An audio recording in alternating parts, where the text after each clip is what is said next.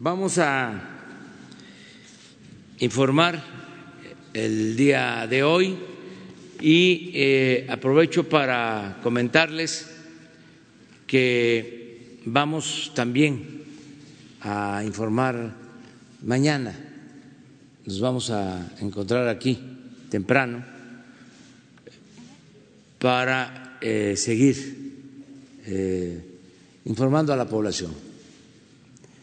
Mañana sábado. El domingo sí es hasta las cinco de la tarde, que es el informe que vamos a presentar, que vamos a rendir al pueblo de México.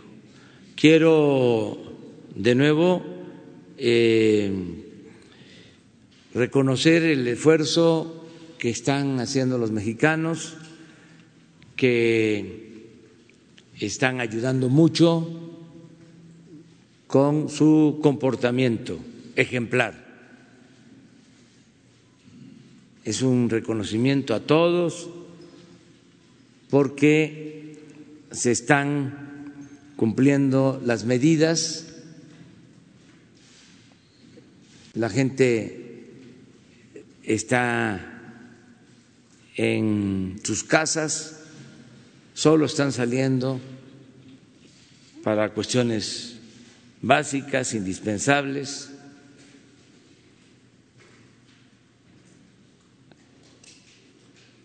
También eh, agradecer mucho a los médicos, a los especialistas, a las enfermeras, a todos los que se están preparando, capacitando, ayudando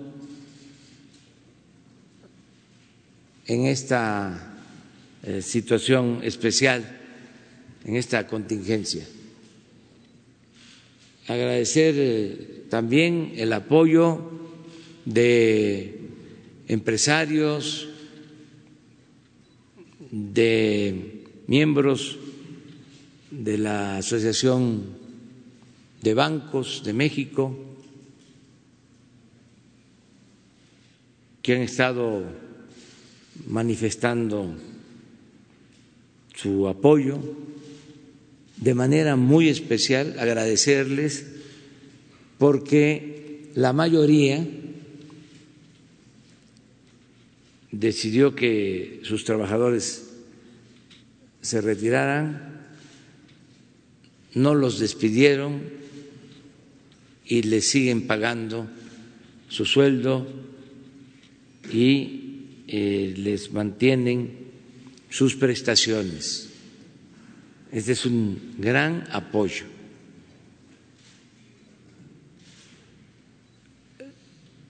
Ayer y antier hablé, y lo voy a seguir haciendo, de que se, se trata de una crisis transitoria, que vamos a salir adelante. Es un mal momento. Vamos a recuperarnos, vamos a estar sanos y salvos, se va a reactivar la economía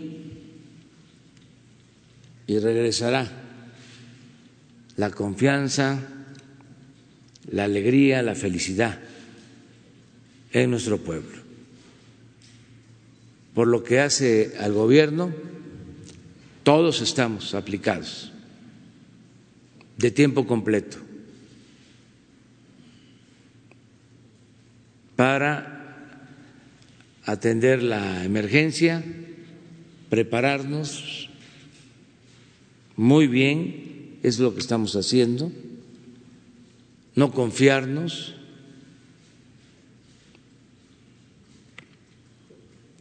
y ya estamos también elaborando el plan para la reactivación económica. Mañana, el domingo, voy a adelantar los lineamientos básicos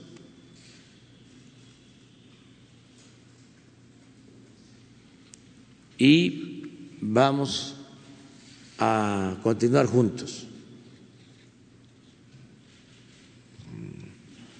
con el propósito de eh, hacer valer, de que se convierta en realidad la cuarta transformación de la vida pública del país. A pesar de los pesares, la transformación va y ya no vamos a regresar a los tiempos asiagos del imperio de la corrupción y de la impunidad. Eso quedó atrás para siempre.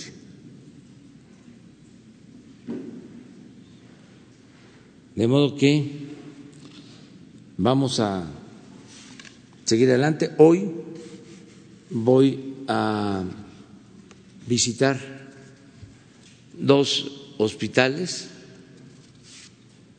Voy a estar en un hospital militar en Temamatla, en el Estado de México, a las 11 horas y eh, voy también a estar en Villacuapa, en otro hospital eh, de zona. Mañana voy a estar en Morelos, en Cuernavaca, a las 11 de la mañana haciendo lo mismo y eh, por la tarde en Coyoacán voy a visitar cuatro hospitales. Uno de la Secretaría de la Defensa, uno de Marina, uno del ISTE y uno del Seguro. No es nada más eh, el funcionamiento de estos cuatro hospitales, que eh, además son importantes porque están aquí en la zona metropolitana donde eh, hay más eh, personas afectadas por el coronavirus. Pero no es nada más ir a un hospital, es en el Estado de México ir al hospital militar para que nos informen sobre el avance del plan DN3 en salud. ¿Cómo se está preparando el ejército?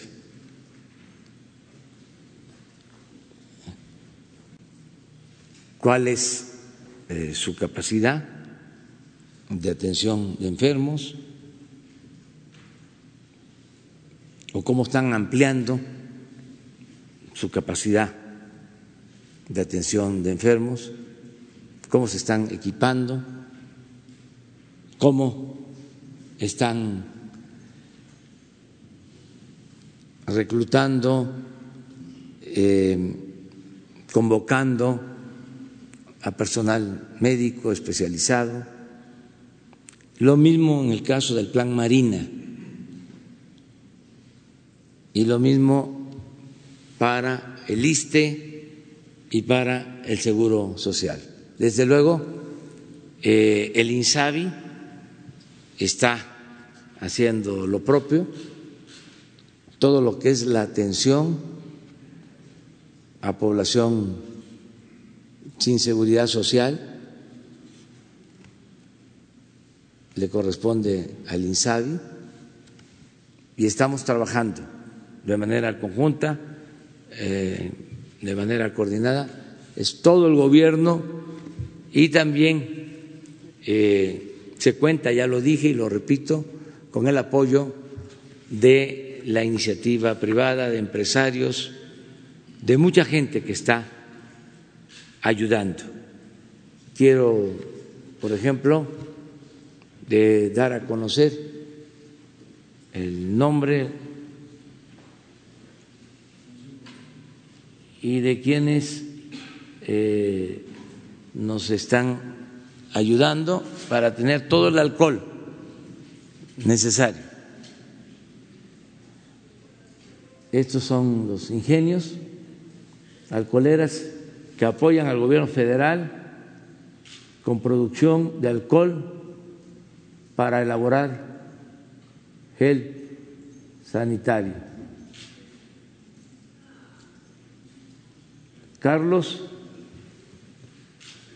Seoane de el ingenio La Gloria en Úrsulo Galván,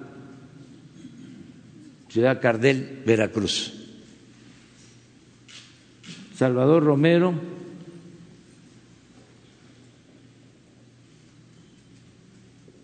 de Atoyac, Veracruz. Eduardo de la Vega de la compañía azucarera La Fe, Pujiltic, Pujiltic de Venustiano Carranza, Chiapas.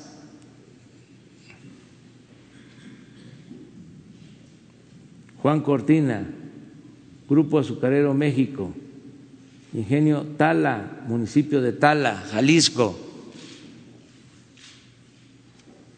Manuel Enríquez Poy, Ingenio Mozorongo, municipio de Mozorongo, Veracruz.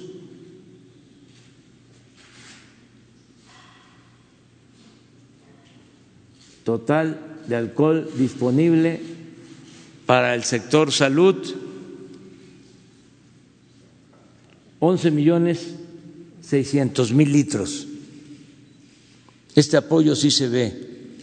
Un aplauso para esos empresarios. Un aplauso, sí.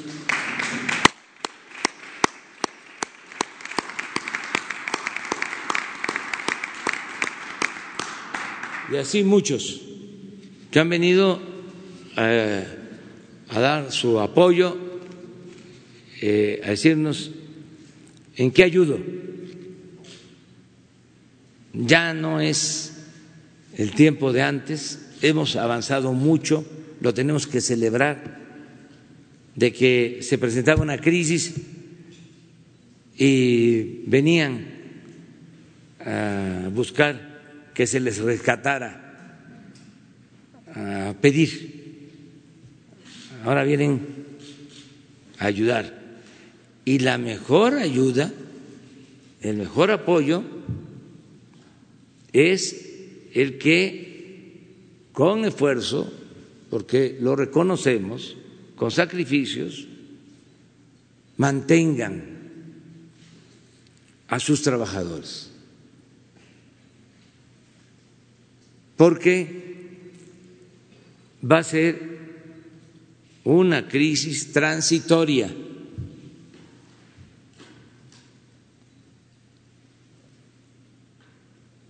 Esa es la mejor contribución,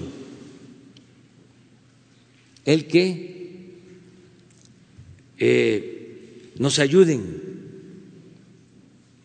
para mantener a sus trabajadores. En sus casas, los trabajadores eh, resguardados con sus familias y sin preocupación de que van a perder el trabajo, sino al contrario, de que están recibiendo su sueldo y quedan a salvo sus prestaciones. Ese es el llamado de apoyo al sector empresarial.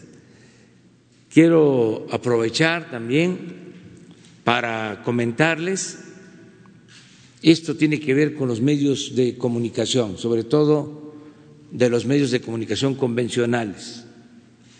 Hice un compromiso hace un tiempo en una reunión con concesionarios de radio, de televisión, y les ofrecí que íbamos a analizar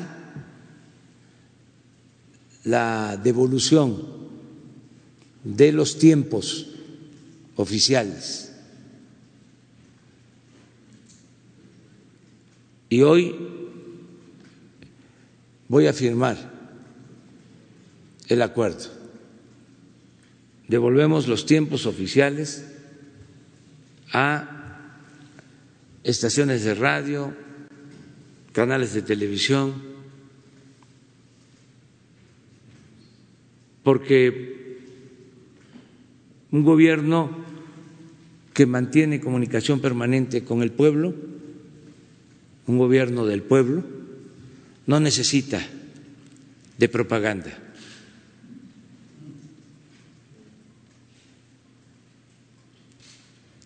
Y eh, la industria de la radio y la televisión está pasando por un mal momento.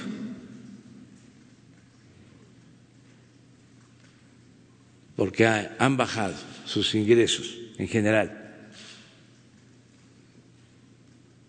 Y nosotros no podemos darles dinero para publicidad, como era antes.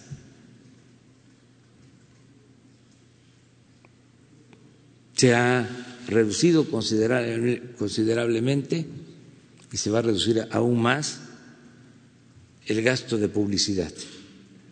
Entonces, con esta medida, ellos van a poder comercializar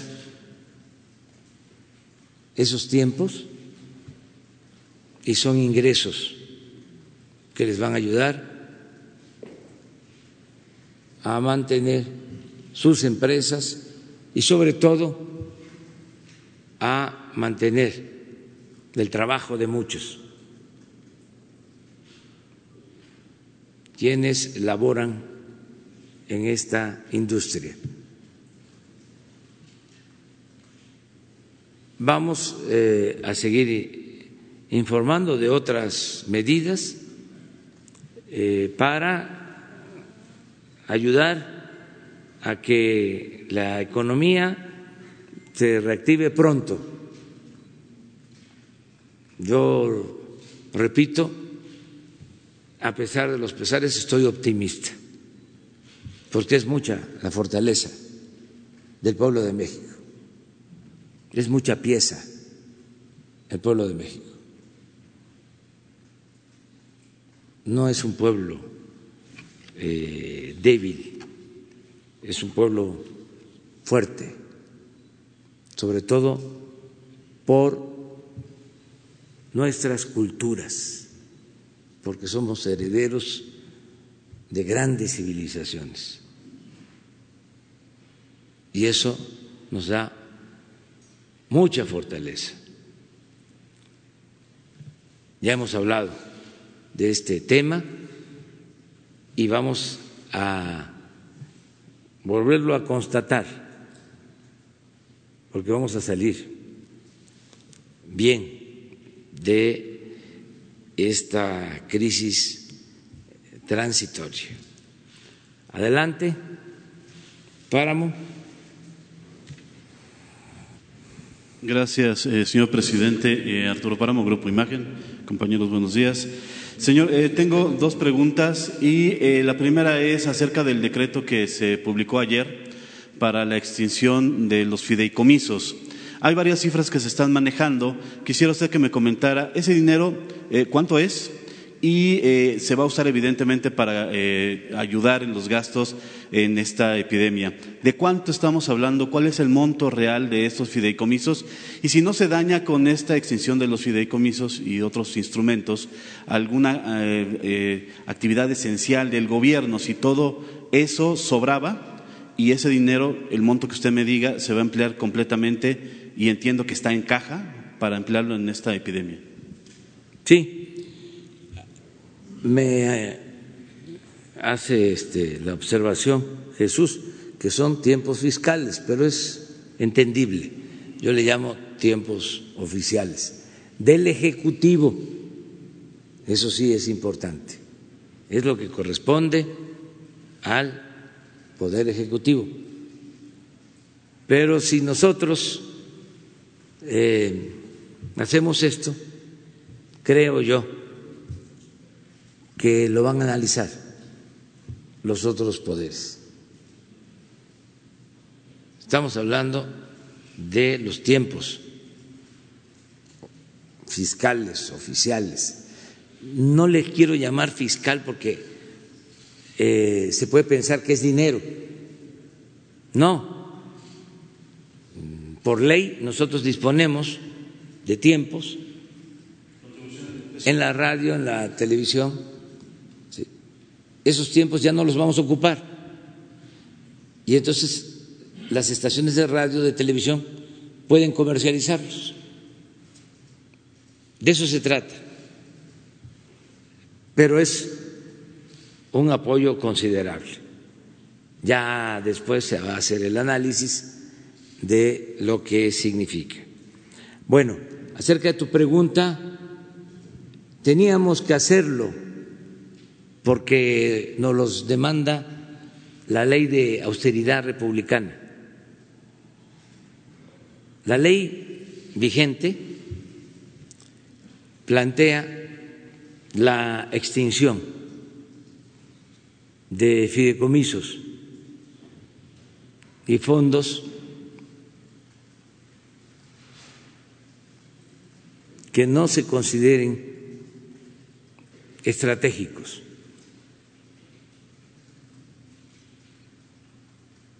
O que requieran modificaciones legales. Hay fideicomisos que sí están creados por ley. Esos no se pueden eliminar por decreto.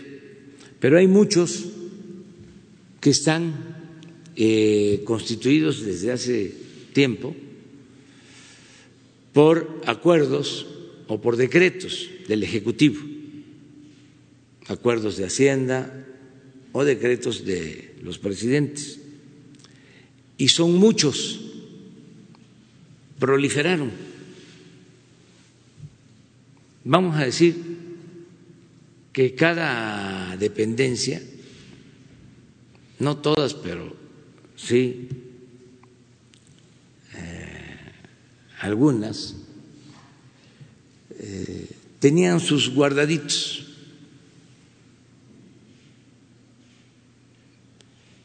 Y lo que se está haciendo ahora, porque es un mandato de la ley de austeridad republicana, es concentrar todos esos recursos en Hacienda.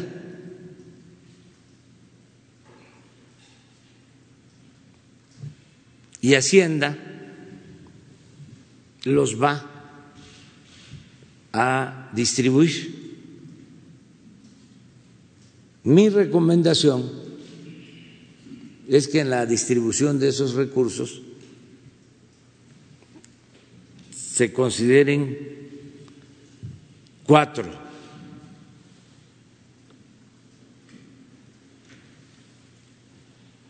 propósitos, cuatro necesidades básicas. Primero, con esos recursos fortalecer los programas sociales, proteger a los pobres. Segundo, que esos recursos ayuden a la reactivación económica. Los créditos,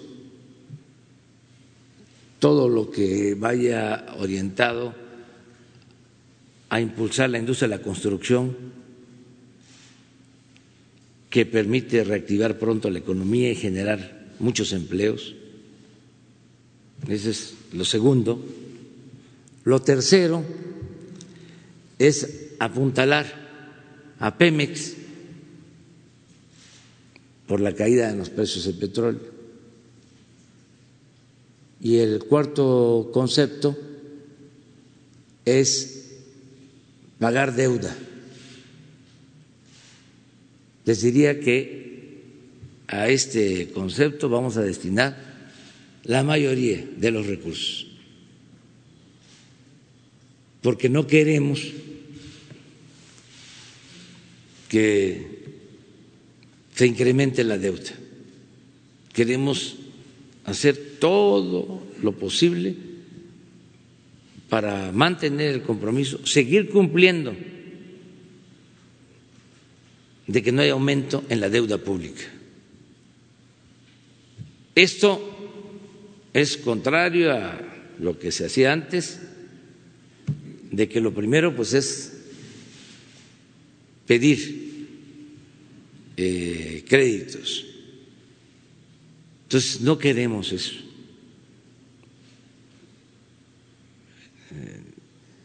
Ya vamos a ir viendo hacia adelante. Nosotros, en el tiempo que llevamos, no hemos aumentado la deuda. ¿La cifra tendrá el presidente, de cuánto es de estos? Eh, Con todos estos fondos. Entiendo que son 281 fideicomisos e instrumentos que se. Sí, podemos eh, reunir en total, solo de fideicomisos y de fondos, alrededor de 250 mil millones de pesos. Es importante. Estaríamos hablando como de un punto del Producto Interno Bruto. Nos ayuda más otras eh, medidas de ahorro que ya el domingo explicaré. Eh, señor presidente, ayer usted tuvo una reunión, eh, ya nos comentaba, con empresarios, con dirigentes de cámaras empresariales. En esta reunión, al salir de la eh, reunión, nos comentaron que se habían tocado, evidentemente, muchos temas a lo largo de casi cinco horas. Uno de ellos fue que se comprometían a mantener el empleo en la medida de lo posible. También hablaban acerca de que no van a tener ningún incentivo fiscal de ningún tipo, al menos durante el mes de abril. ¿Qué va a pasar a futuro con las empresas, eh, señor presidente? Eh, entiendo que usted eh, va a anunciarlo el domingo, ya nos había adelantado de 25 mil millones de pesos para pymes, a instrumentar a través de Nafinsa la entrega.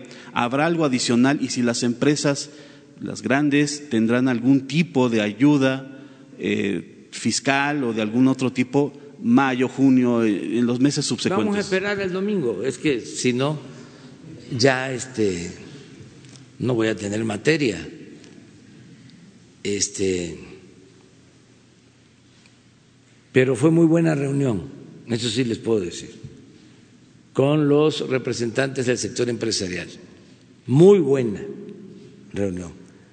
Y acordamos eh, trabajar juntos.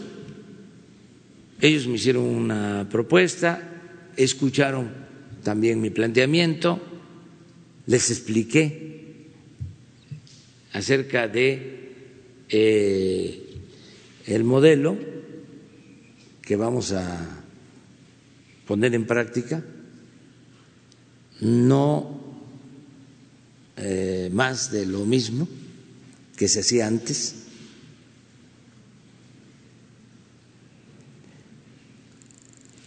y eh, fue una reunión, les diría, amistosa, fraterna, respetuosa, de colaboración. Quedamos en que vamos a estar reuniéndonos de manera permanente.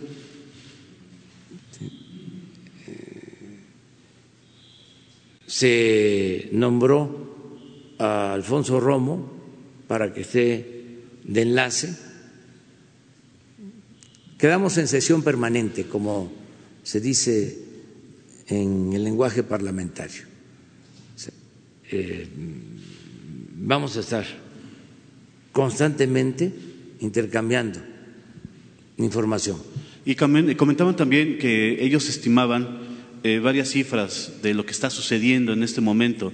Un millón ciento setenta mil empresas, desde pequeñas hasta grandes, que han cerrado y no se sabe cuáles y cuántas soportarán este, este periodo en que estamos viviendo y que esto podría costarle al país hasta cuatro puntos del PIB. ¿Cuál es la estimación que tiene usted acerca de, esto que nos comentaron ayer ellos? Yo tengo otra cifra, tengo otros datos. Eh, yo estoy eh, hablando de crisis transitoria.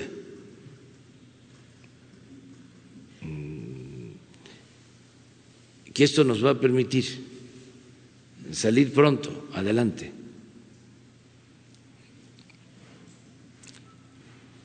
Hay eh, mucho pesimismo en el mundo, sobre todo en los eh, dirigentes, eh, los expertos de economía, de finanzas, y me acuerdo de cómo nos recetaban eso durante el periodo neoliberal. Le llamaban realismo económico. Siempre salían con eso. Ni modo, no hay de otra, hay que apretarse el cinturón.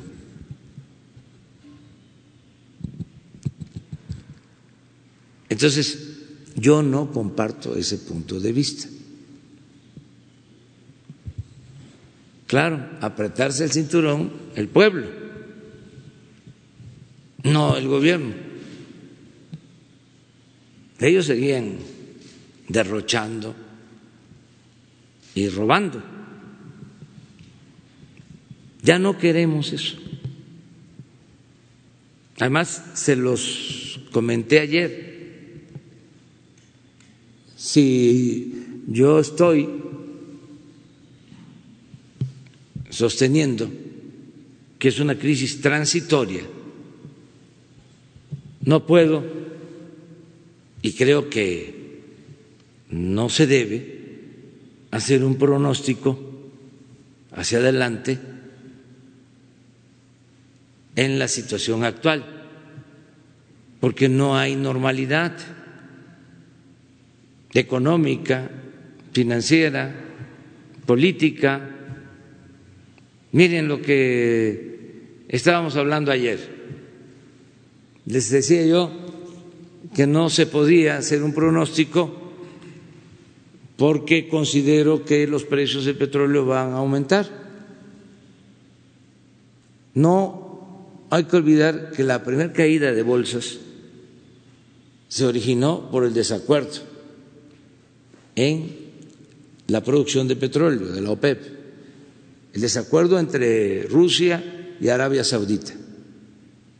Si ustedes revisan eh, el comportamiento de las bolsas, y la depreciación de monedas.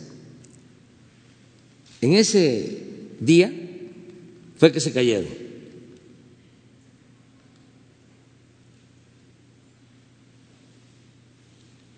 Ayer hablamos de eso. Estábamos aquí todavía, casi al mismo tiempo,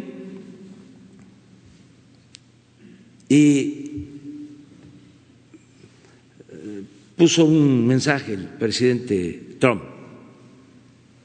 diciendo que estaba hablando con Putin y con los de Arabia Saudita para llegar a un acuerdo de reducir la producción.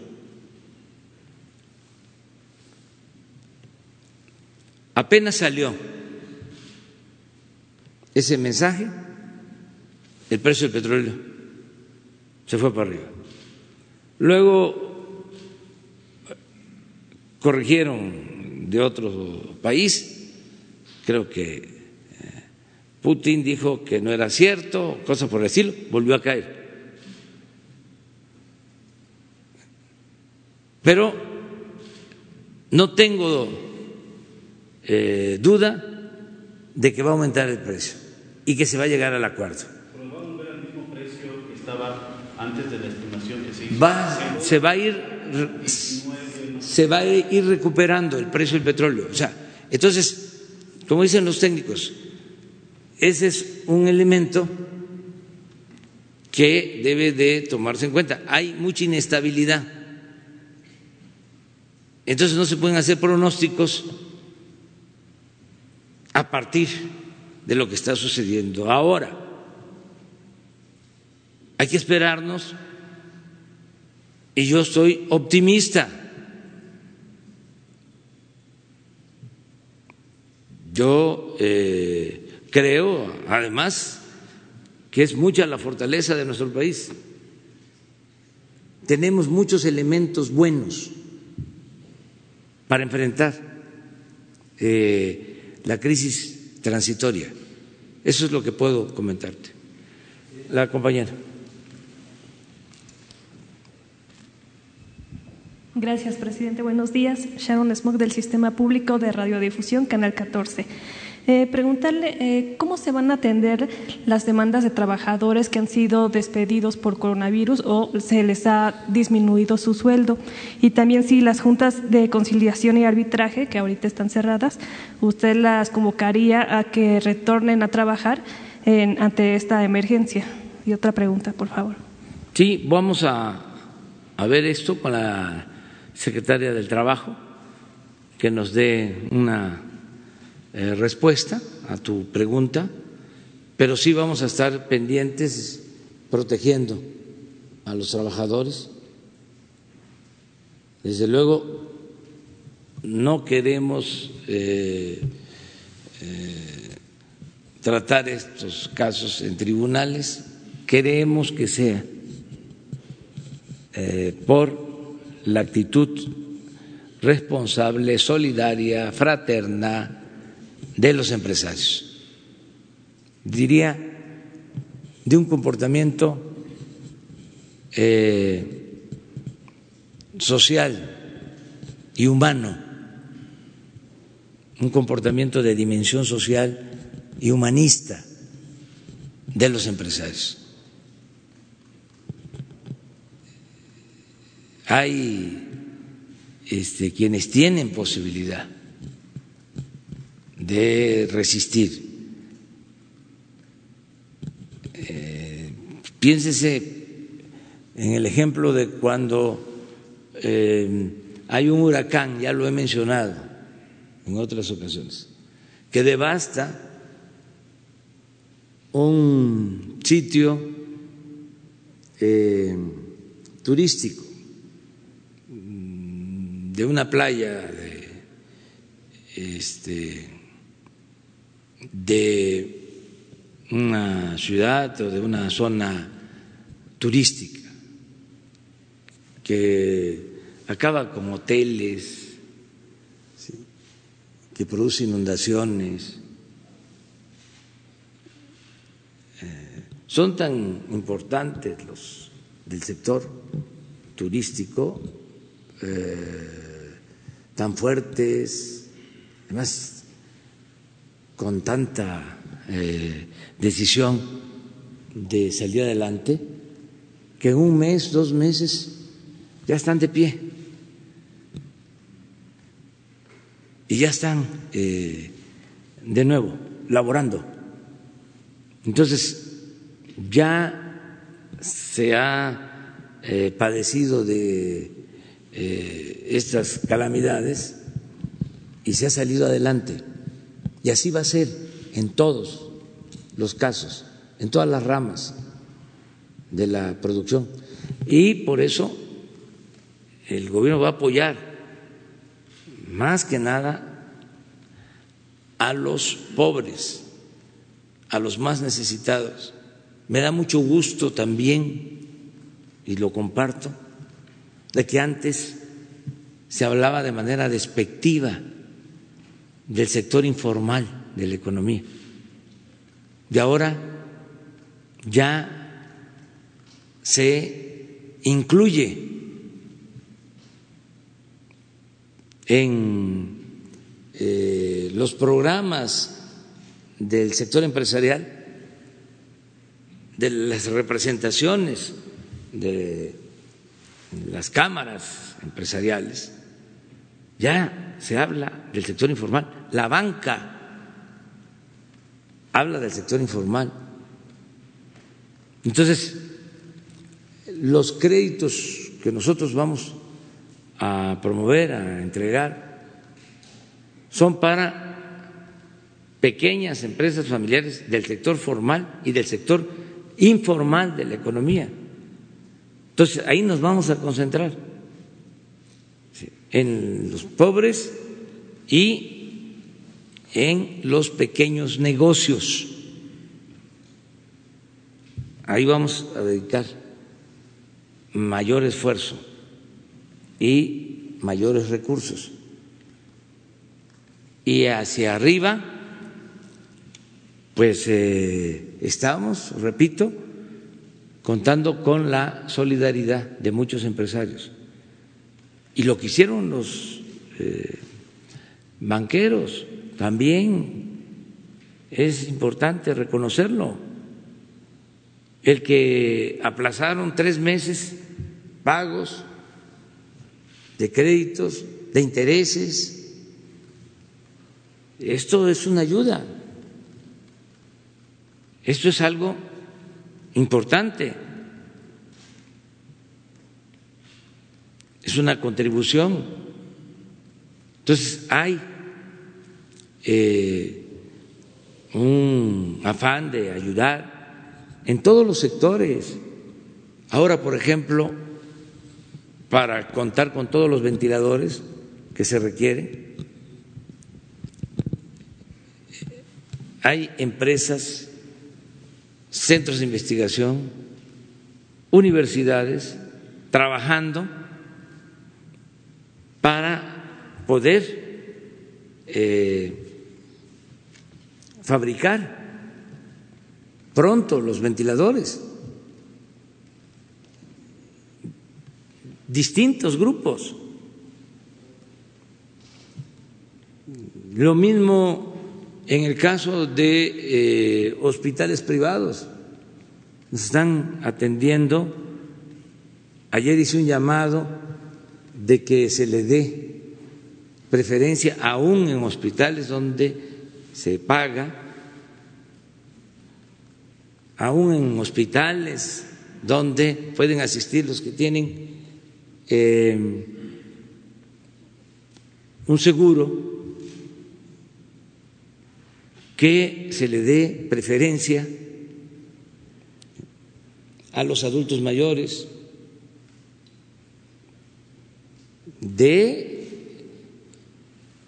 el sector privado, no estamos hablando de eh, atender a la población sin seguridad social, sino a los que acuden pueden curarse en hospitales privados que no sean este, los jóvenes que a lo mejor pueden resistir o estar en casa y darle eh, preferencia a adultos mayores, a los enfermos, de acuerdo a, las cifras de, funciones, sí eh, está muy claro de que se afecta más a adultos mayores, a hipertensos, a enfermos de diabetes, afecta la obesidad. Entonces, eh, que esto se haga y están dispuestos a ayudar. Entonces, sí hay mucha solidaridad en la población. Bueno, ¿y qué más solidaridad si están haciendo caso la mayoría de los mexicanos y se están quedando en casa y se están cuidando. Por eso mi optimismo, mi confianza de que vamos a salir adelante. Gracias. La segunda pregunta, este, bueno, hablando de defunciones, sabemos que los profesionales de la salud están ocupados atendiendo a los pacientes con COVID-19, pero de alguna manera se ha dado la oportunidad de que los familiares eh, de casos que están ya desahuciados puedan despedirse de sus familiares sin ponerse en riesgo? Eso eh, yo creo que lo puede contestar eh, Hugo hoy por la tarde A ver, vamos a ver. Después tú, la compañera, bueno, y luego tú. Esteban Durán, Grupo México Publica y Grupo Jalisco Publica.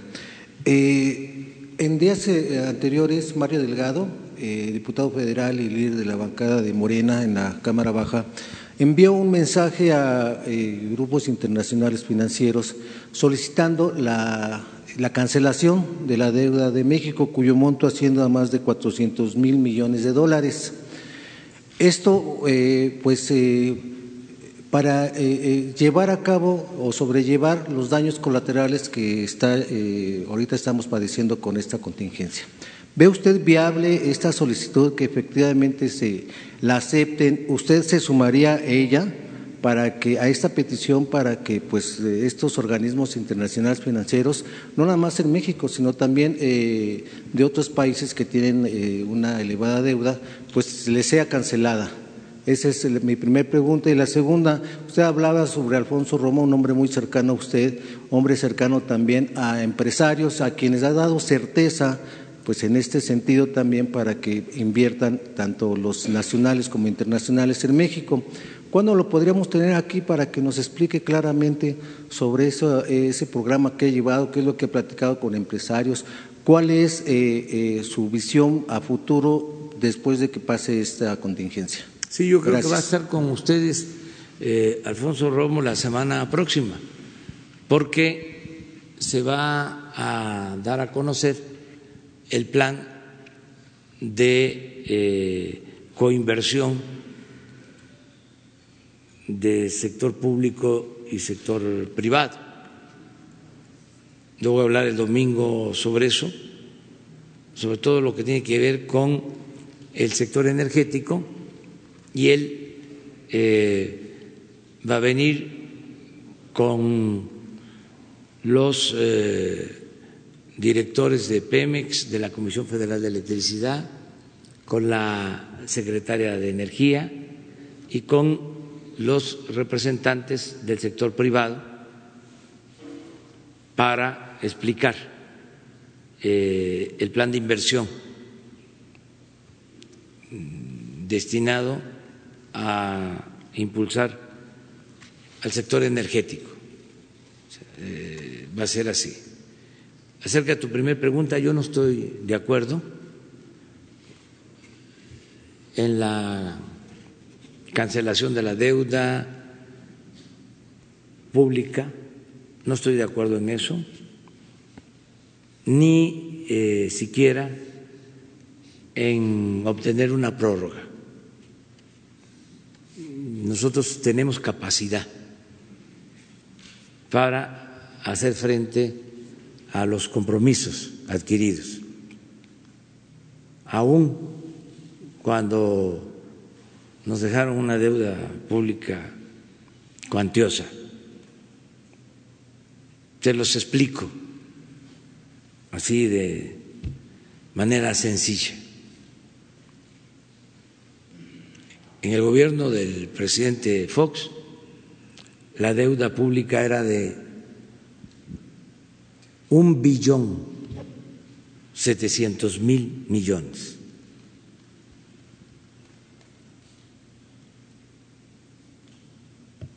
Un billón setecientos mil.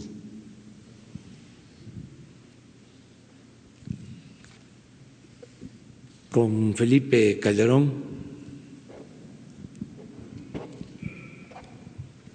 aumentó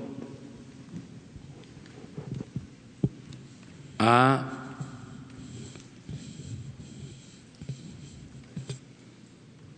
alrededor de 5 billones.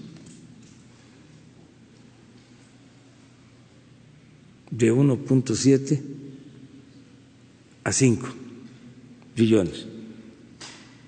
Términos muy generales. Y eh, ya con el presidente Peña terminó en 10 billones y nosotros en términos reales no la hemos aumentado. Pero esto nos significa de 42, 45 por ciento del Producto Interno Bruto.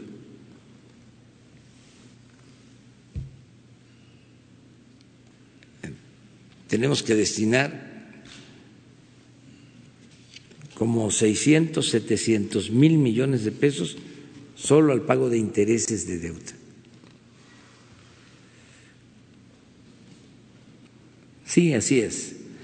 1.7 con Fox, 5.2, me estoy acordando, con Calderón, y 10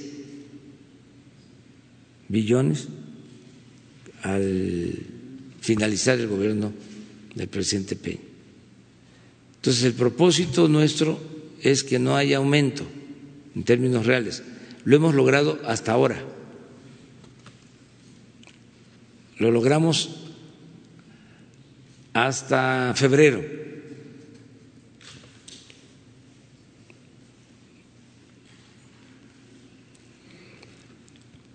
No aumentar en proporción al Producto Interno Bruto. Pero ahora, con la depreciación del peso, que tenemos alrededor del 20% de esa deuda contratada en dólares. Entonces, eso no significa un incremento. Lo que queremos es esperar a ver si hay estabilidad financiera para hacer bien las cuentas no precipitarnos. De todas maneras, lo que tengamos de ahorro va para deuda. Hay quienes dicen, porque en estos días pues recibe uno muchas recomendaciones y qué bueno, ¿no? Gente que propone cosas. Y hay quienes dicen, no hay problema, puede aumentar. Además, es una circunstancia especial de crisis. Y luego, que ya haya crecimiento y recuperación, se puede volver eh, al sitio en que estaba.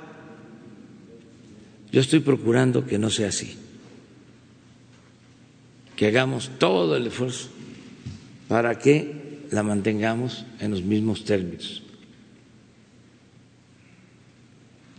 Porque esa medida de eh, acudir por deuda, pues es sencillo.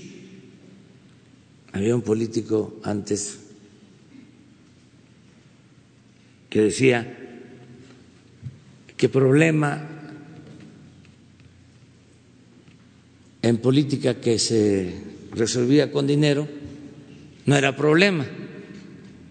Pues a lo mejor si el dinero se tenía, pero si no se tiene, o si hay que pedir crédito, pues hay que pensarlo porque podemos salir momentáneamente y aplausos, ¿no? Porque eh, se reducen impuestos, se pospone el pago de impuestos, se entregan cheques, se rescatan empresas y luego Y yo tengo que cuidar que eh, se proteja a los pobres, a los débiles.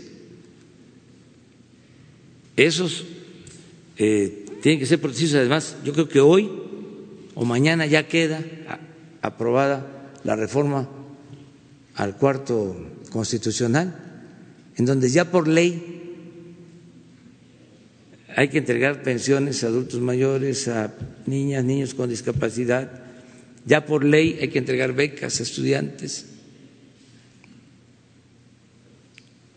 Y por ley hay que garantizar atención médica, medicamentos gratuitos. Entonces, ya ese es un presupuesto comprometido. Así como eh, en el presupuesto hay dos grandes partidas. Una es el presupuesto no programable y el presupuesto programable. ¿Qué es el no programable? ¿De qué se compone? De dos partes. Pago de servicio de deuda. Eso es intocable. Y lo otro, las participaciones federales. Lo que la federación le transfiere, le envía a los estados. Eso tampoco se puede mover. Entonces, descontando eso, ya se hace la programación. Bueno, ¿qué quiero? Que así como eh, existe lo no programable, donde no se puede tocar el pago de servicio de deuda, las participaciones federales, esté ahí los programas de bienestar. Y suceda lo que suceda, eso esté protegido. Por eso es una gran reforma, una reforma social de gran alcance, porque estamos protegiendo pues a los más pobres, a los más vulnerables, a nuestros adultos mayores, suceda lo que suceda, ellos van a tener un apoyo. Este es un paso eh, hacia el establecimiento del estado de bienestar. Pero, contestando a tu pregunta, eh, no. Se ha tenido que plantear así en circunstancias muy difíciles del país. Lo tuvo que hacer el presidente Juárez. Declaró una moratoria a la deuda. Y lo usaron de pretexto. España, Francia, Inglaterra, para invadirnos.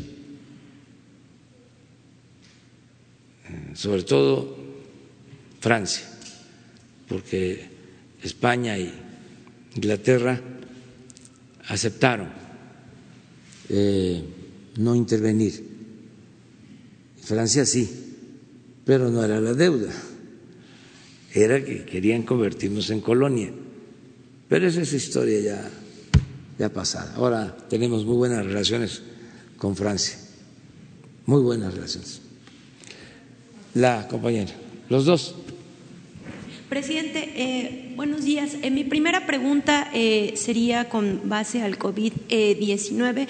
ya se han anunciado en algunos este, estados que algunas cerveceras van a dejar de, este, de operar como parte de esta contingencia, considera porque no es una actividad esencial. Y haciendo a un lado ya el, producto terminado, pues detrás de ellos hay este, abarroteros, están incluso los que participan en la producción, agricultoras.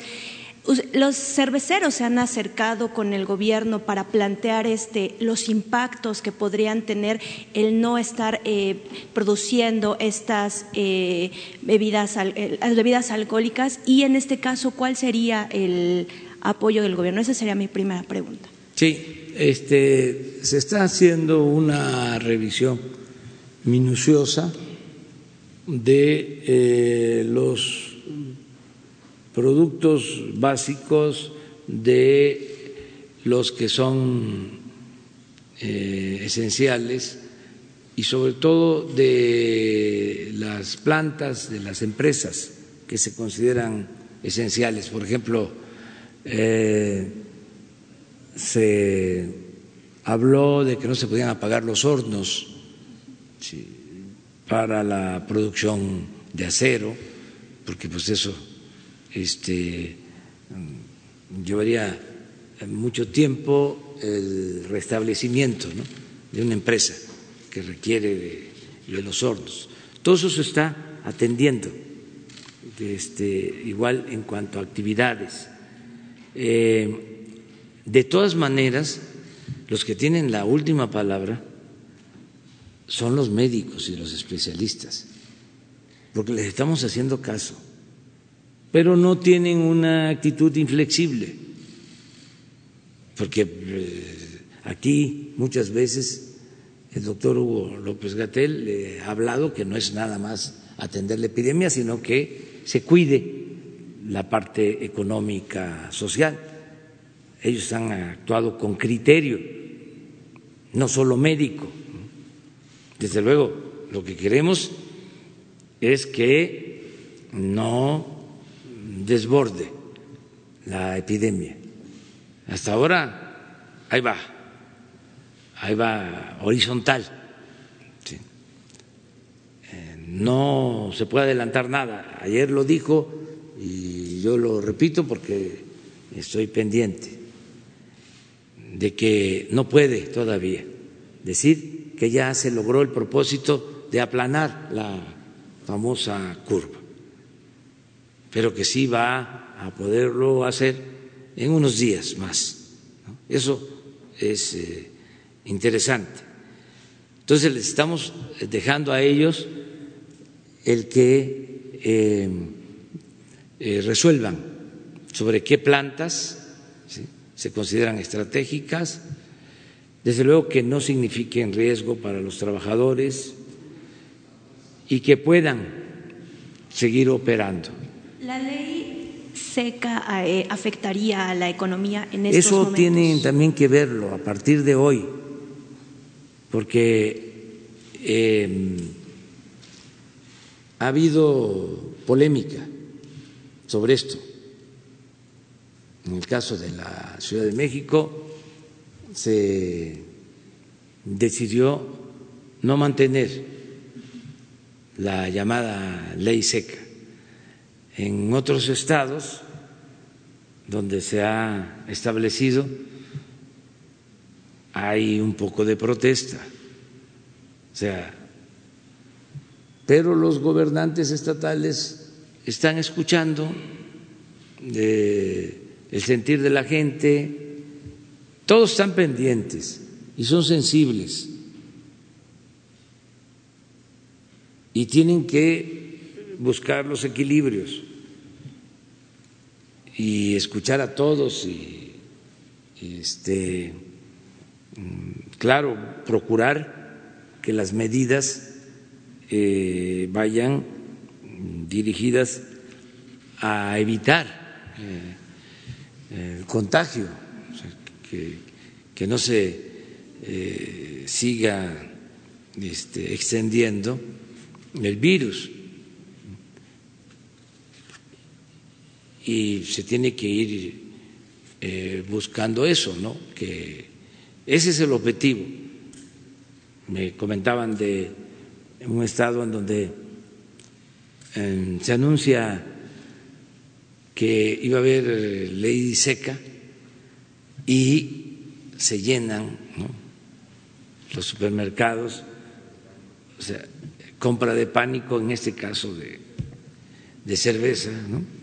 Y de otras cosas, de otras bebidas, y se eh, aglutina la gente, pues eso eh, es contrario al propósito de guardar la sana distancia.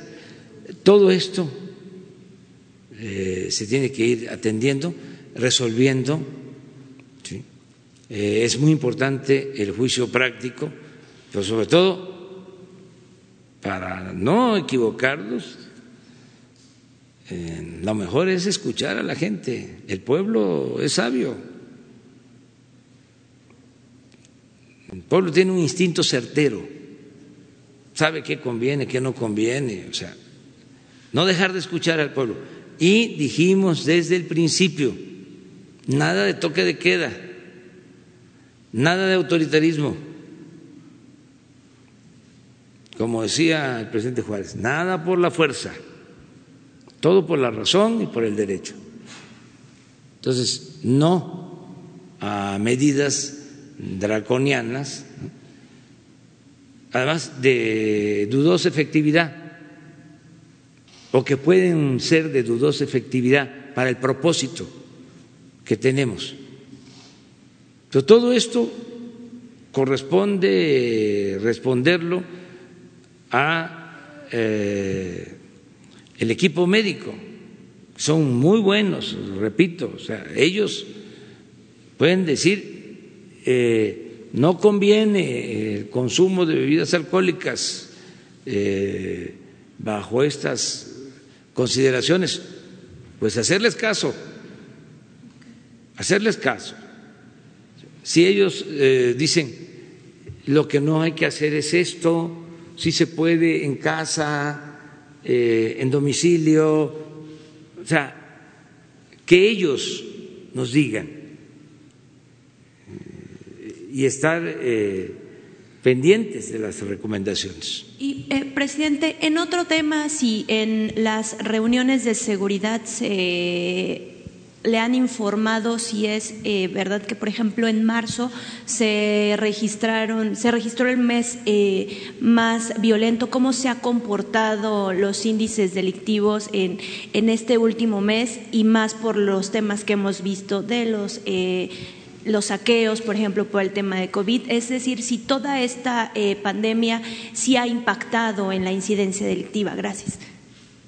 Pues este, seguimos bajando en general en el trimestre, pero eh, no como quisiéramos. Eh, y se pensaría ¿no? que en eh, marzo, a finales, cuando ya estaba más extendido lo del coronavirus, pues este íbamos a tener una disminución considerable. Desgraciadamente no sucedió así. Eh, también quiero aclarar que no se trata de eh, violencia familiar, porque eh, no vayan a salir a decir sin fundamento de que como ahora eh, la gente está en sus casas, este, hay más confrontación, hay más violencia. No está sucediendo eso. Eh, la violencia que estamos padeciendo en estos tiempos es eh, la que desgraciadamente ha prevalecido, la de la confrontación de bandas, de eh, el crimen, que eh, se siguen disputando plazas, enfrentando entre ellos.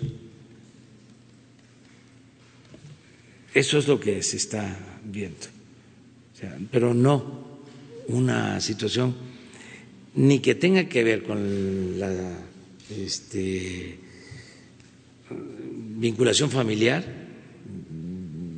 Al contrario, yo creo que eso nos está ayudando muchísimo, la, fraternidad de, de, la familia, ni por cuestiones sociales. Es decir, eh, el que haya un desbordamiento social de robos, de asalto, ha sido mínimo, no ha impactado. Es lo otro, lo que desgraciadamente eh, se mantiene. De todas formas, eh, ya hemos podido ir bajando el número de homicidios, de robos de vehículos, de eh, delitos en general. No estoy cantando victoria, por eso estamos aquí todos los días este, y recibiendo el reporte de lo que está sucediendo en esta materia, que no podemos abandonar. Sí, el coronavirus, pero también el garantizar la seguridad y la paz. Buenos días, señor. Arturo Gómez del Horizonte de Monterrey. Señor, eh, a tono con los empresarios y con los banqueros, ¿cuál es su, opi- su opinión de la propuesta de algunos legisladores que han adelantado que quieren donar hasta tres meses de su sueldo para comprar equipo médico? ¿Qué quieren? ¿Cómo? Donar hasta tres meses de su sueldo para comprar equipo médico. Eh, Lo, lo- lo dijeron algunos legisladores. ¿Los legisladores? De Morena y del PT. Ah, muy ¿Usted bien. haría el llamado a todas las bancadas para que se sumen eh, a esta acción solidaria, señor? Incluyendo todos los de Morena, diputados federales, locales, senadores. Bueno, yo no me puedo meter en la cosa de los partidos, pero sí todo lo que se haga por este eh, reducir los sueldos, eh, por ayudar. Hay algo que lo pueden hacer lo más pronto posible, la semana próxima, que se disminuya a la mitad el presupuesto de los partidos. Y eso ayuda. Ya les voy a traer mañana la cuenta de cuánto sería la reducción y les traería, les voy a presentar la propuesta de qué podría comprarse de equipo médico. A ver qué Pues sí, si una buena ayuda. se señor. animan, sí. Sí. o Señor, sea, ¿cuánto sería el ahorro? ¿Sí? Este, solo de presupuesto de partidos y eh, ¿a quién se le entregaría ese dinero? Aquí invitaría yo a los dirigentes de los partidos, si aceptan, desde luego, para que le entreguen un cheque a la tesorera de la federación y que la tesorera de la federación tenga hecho, elaborado otro cheque para salud. Eh, etiquetando el recurso hacia eh, la compra ya sea de ventiladores, ya sea de ambulancias, de equipo médico. Sería extraordinario.